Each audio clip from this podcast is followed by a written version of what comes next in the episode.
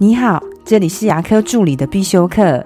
今天要必修的是牙科助理的管理课，八零二零的助理管理法则。之前有跟大家介绍过八零二零的法则，它是最早由意大利的经济学家所发现。他发现到大部分的财富是流向少数人的手里，所以大家之后就称为八零二零法则。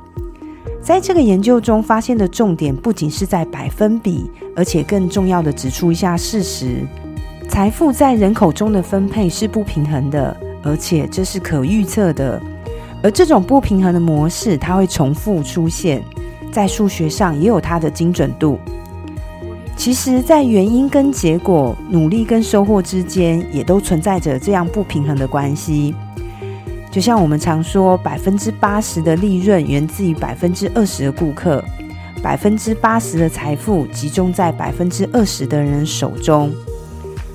在《八零二零法则》这本书里面，作者也指出一个观念，他说：你需要先找出关键的百分之二十，然后善用这个部分，并将多数的资源分配给他运用，这样就会做得少却赚得多，杠杆出最大的效果。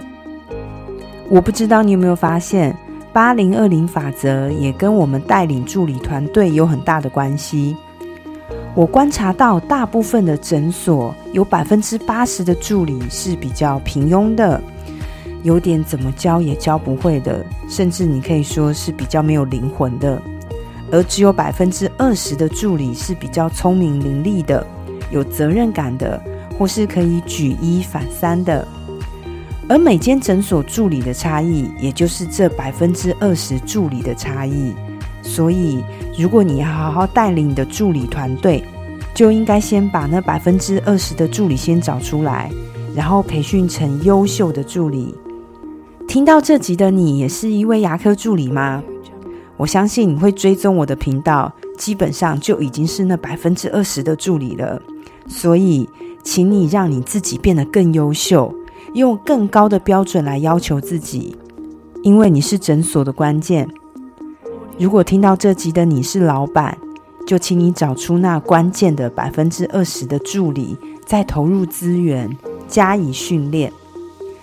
到今天为止，我认为管理用人的哲学并不是锄强扶弱，而是应该要把资源集中，让强者更强才行。我的分享就到这边。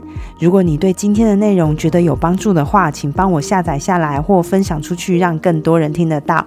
如果你对牙科管理、自费咨询或是助理培训有任何问题，欢迎留言给我，或者是在龙语牙体技术所的粉丝专业可以找到我。下次再见了，拜拜。